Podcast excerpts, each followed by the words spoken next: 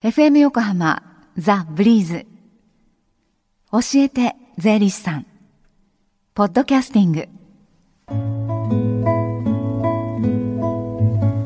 11時25分になりました。火曜日のこの時間は私たちの生活から切っても切り離せない税金についてアドバイスをいただいてます。スタジオには東京地方税理士会の宗方理恵子さんです。宗方さんこんにちは。こんにちは。よろしくお願いします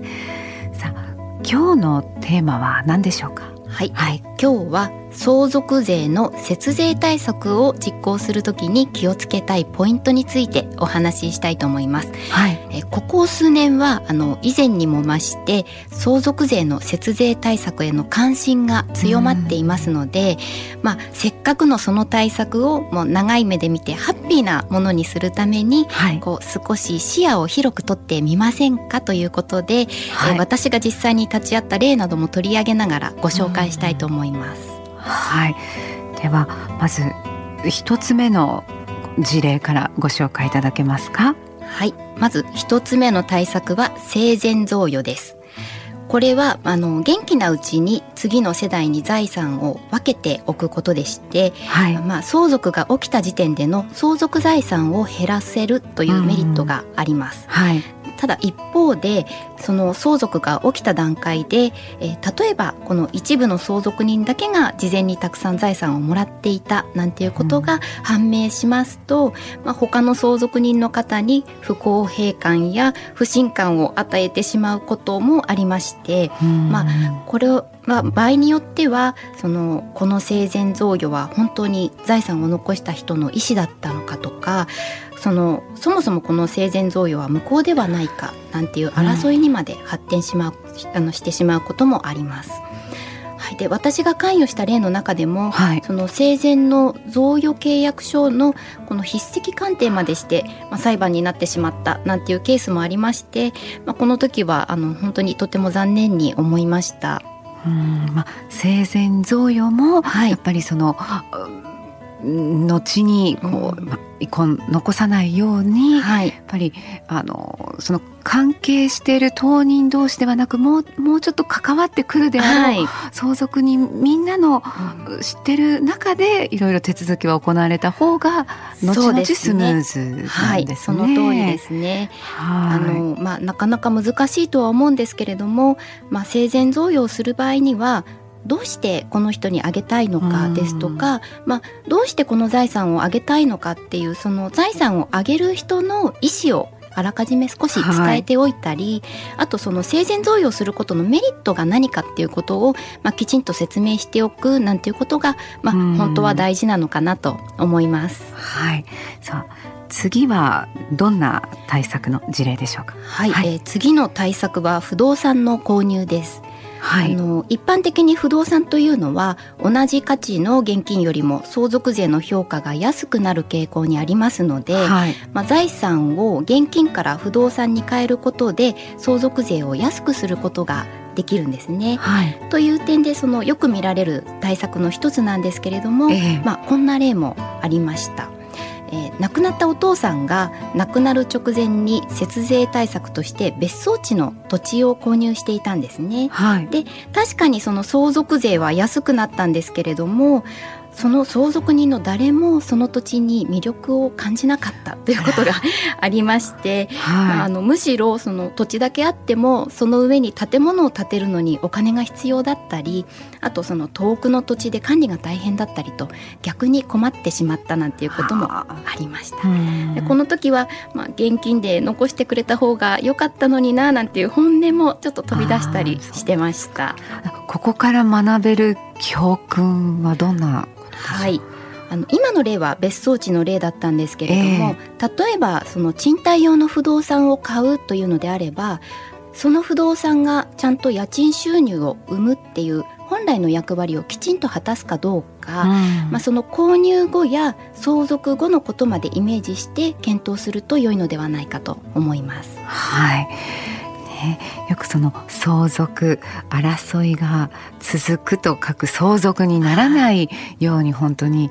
したいものですね。はい、そうですねあの相続というのは、まあ、突き詰めていくと財産をどう次の世代に引き継いでそれをどう守っていくのかという問題なのだなと感じます。ですので、まあ、こと相続に関しては税金について考えるのと合わせて、はい、まあ、誰がその財産を受け継いでそれをその後にどう生かしていくのかっていう本来のテーマともあのしっかり向き合って考えると結果的にハッピーな形につながるのではないかと思います。はい、はい、そして税理士として相続に携わりますと、まあ、あのドラマのようであって事実として、まあ、相続っていうのは財産だけではなくて愛情を分けることでもあるんだなと実感することが多いんですね。はい、ですのでこう小さな誤解が原因で後々辛い思いをしたりしないように、まあ、いつか訪れる我が家の相続について家族で話し合ってみるなんていうのもいいかもしれないですね。はい、ではそんな相続のことでね相談できるような機会はありますでしょうか？はい、えー、今日は東京地方税理士会の教えて税理士さん相続税電話相談をご案内します。はい、はい、こちらは無料の電話相談になっておりまして、えー、税の専門家である税理士が一般的な相続税に関するご相談に電話で回答いたします。はい、これどういうふうに利用できるんでしょうか？はい、まずあの受付にお電話をしていただいて、はい、ご希望の相談日時をお伝えください。うんそうしますとご希望の日時に税理士から申込者の方にお電話を差し上げてご相談を承ります。はい。はい、え相談時間は30分以内とさせていただいております。はい。そして現在税理士に依頼されている方はご利用いただけませんのでご留意ください。はい。はい、え受付電話番号を申し上げます。はい。零四五三四一零八八零零四五三四一0880受付時間は平日の午前10時から午後4時までとなっています。はい。いや中田さんどうもありがとうございました、はい、ありがとうございました。この時間は税金について学ぶ教えて税理士さんでした。Deep inside your ears still lingers on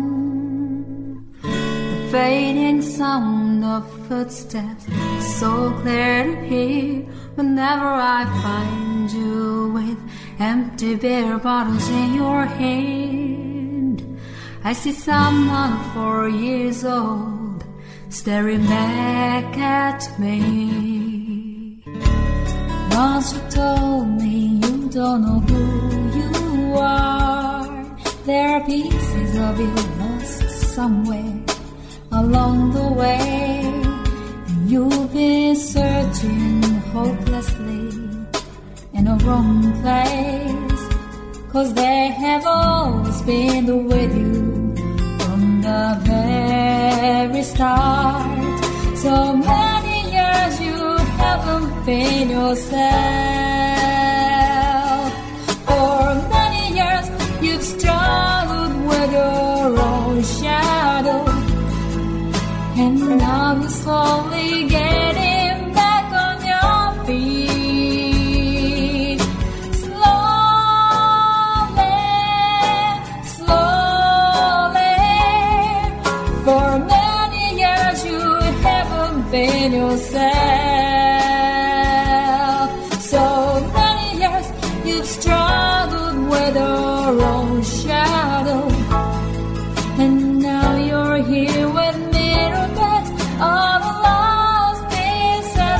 another.